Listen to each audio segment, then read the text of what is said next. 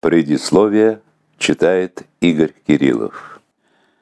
В начале войны, когда отец ушел на фронт, Саше было 11 лет. Его записи берут начало лишь в последний военный год, когда отец уже считался пропавшим без вести. Тоскуя по нему, сын украдкой нюхал, доставая из-под матраса, отцовские папиросы «Эпоха». Строки Сашиного дневника, написанные плоским, как лопаточка, пером ронда, по-деревенски бесхитростны. Проснулся, пошел в школу, наколол дров. И так каждый день. Практически мирная жизнь. Война, кажется, бушует совсем далеко от деревни Чирикова, и все же прочитывается и в тыловом дневнике подростка. Еда – предмет забот и хлопот трудно согреться. Взяться за дневник Сашу подвиг пример его дяди военкора. И сам Саша Ведину, сначала выучившись на шофера, а затем отправившись на Целину, уже вскоре напечатал первую заметку в районке на Алтае.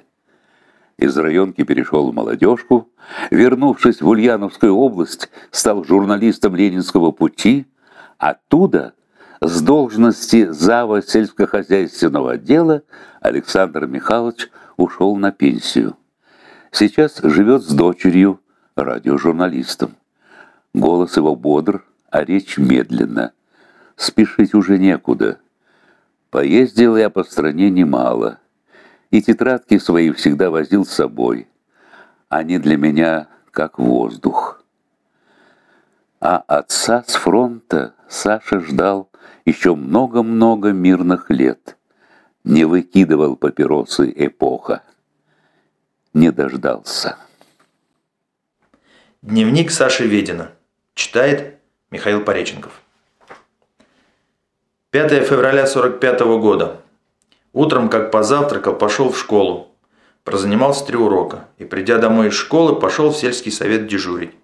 Как только пришел туда, меня послали на спиртзавод. Пришел оттуда уже вечером. 7 февраля 45 -го года. Пришел из школы, пообедал, наколол дров, выучил уроки. Поднимал одной рукой железку, весом на 12 килограмм. Вечером снова начинаю учить уроки. Мама уходила к моей бабушке. Пробыла она там недолго. 13 февраля 45 -го года. Утром просыпаюсь, слазю из палати, умываюсь, завтракаю, кладу в портфель все свои учебники и отправляюсь в школу. Придя из школы, снова принялся за карты. Потом пообедал, начал рисовать опять карты. Вечером поужинал, выучил уроки ложусь спать на палате. Еще не лег бы, да валит дрема, и слепаются глаза. 17 февраля 45 года. Хотя я велел маме встать пораньше, но она не встала. Стало уже чуть-чуть не рассвело. А только что сварилась картошка. Я взял их две штуки. Еще не съел, как за мной зашел Витя Ведин. Я тут же начал собираться, и хлеба взял очень мало. Только лишь половину лепешки. Мы с Витей пошли. Уже стало светать, но огни в домах еще не горели. Экипаж наш состоял из шести человек. Я, Ведин Виктор, Ведин Гена, Печников Федор, Шикунов Владимир и Светлова Галина. Вышли мы из Красной Сосны уже полдевятого. В базарный пришли в 11 часов. Пошли в райком комсомола. Нам там сказали, что бюро будет в 2 часа дня. Сидеть нам не очень-то охота, и мы все пошли на станцию. Витя купил пирог со свеклой и делил всем нам. На станции продавали еще махорку, но из нас никто не покупал. Только ребята спрашивали пробовать махорку. Они брали ее из мешка, курили и как будто хотели покупать. Потом говорят, не курим, больно плохая. Со станции пришли уже 25 минут второго. Полчаса просидели в прихожей. Первого стали спрашивать Шикунова Володьку. Потом второго, третьего, четвертого. А затем меня. Отвечал я ничего. Когда всех спросили, началось собрание. Выбрали секретаря комсомольской организации. Шикунова. А заместителя Светлову. 20 февраля 45 года. Позавтракал, пошел в школу и повез сдавать залу. С Геной Вединым. Приехали, залу нас приняли, и мы пошли в класс. Минут через десять пришла Антонина Евгеньевна, учитель по алгебре. И мы начали заниматься. Прошло пять уроков. Нас отпустили домой. Пришел домой, пообедал. Нарезали с Володей дров, наколол, написал заголовок для стен газеты. 25 февраля 45 года. Мама у меня ушла в базарный сызган, а печь не истопила. Утром встаю уже светло и начинаем с Володькой командовать, то есть топить печь и готовить завтрак. Володя полез в подпол за картофелем, а я начинаю затоплять печь. Наклал Володя картошки, намыл ее, не полон чугун. Сварилась картошка. Мы налупили две чашки, одну измяли, а другую оставили к обеду. Намятый картофель поклал я в корыто, положил полкружки муки и начал стряпать. Из всего этого я устроил 12 ужасных лепешек, поклал их на плиту и в печь. Пока пеклись лепешки, я сбегал к бабушке, накормил ее кур, коз, а затем побежал вынать из печи лепешки. С плиты снимал их с большим трудом, потому что они прилепились к плите, словно клещи. Но как они не прицепались, все же снять мне их удалось. Потом подмел в избе, позавтракал, напоил корову. А Володя с Марусей пошли в разные стороны. Часов так примерно в 12 я пошел к бабушке дать ее козам корма и зашел там к дедушке. Лежу на кровати и слышу. Бежит, что из сил Петя, и кричит «Мама, айда скорее! У свахи объегнилась коза!»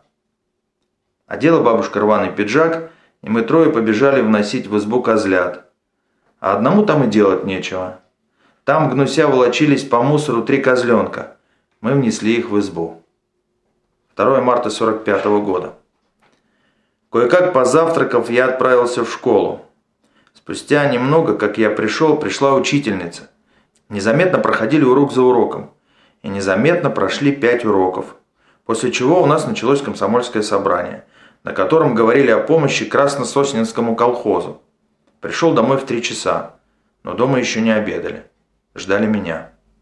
С 20 по 24 марта, за исключением 23 ходили с Володей за сосновыми шишками. Натаскали мы их 20 килограмм, за которые выписали дров. Три куба. 1 апреля. Мама у меня ушла на базар с маслом. Масло она взяла 5 фунтов. Утром еще не успело расцветать, а мы с Володей поехали на салазках за дровами. С нами поехала Маруся.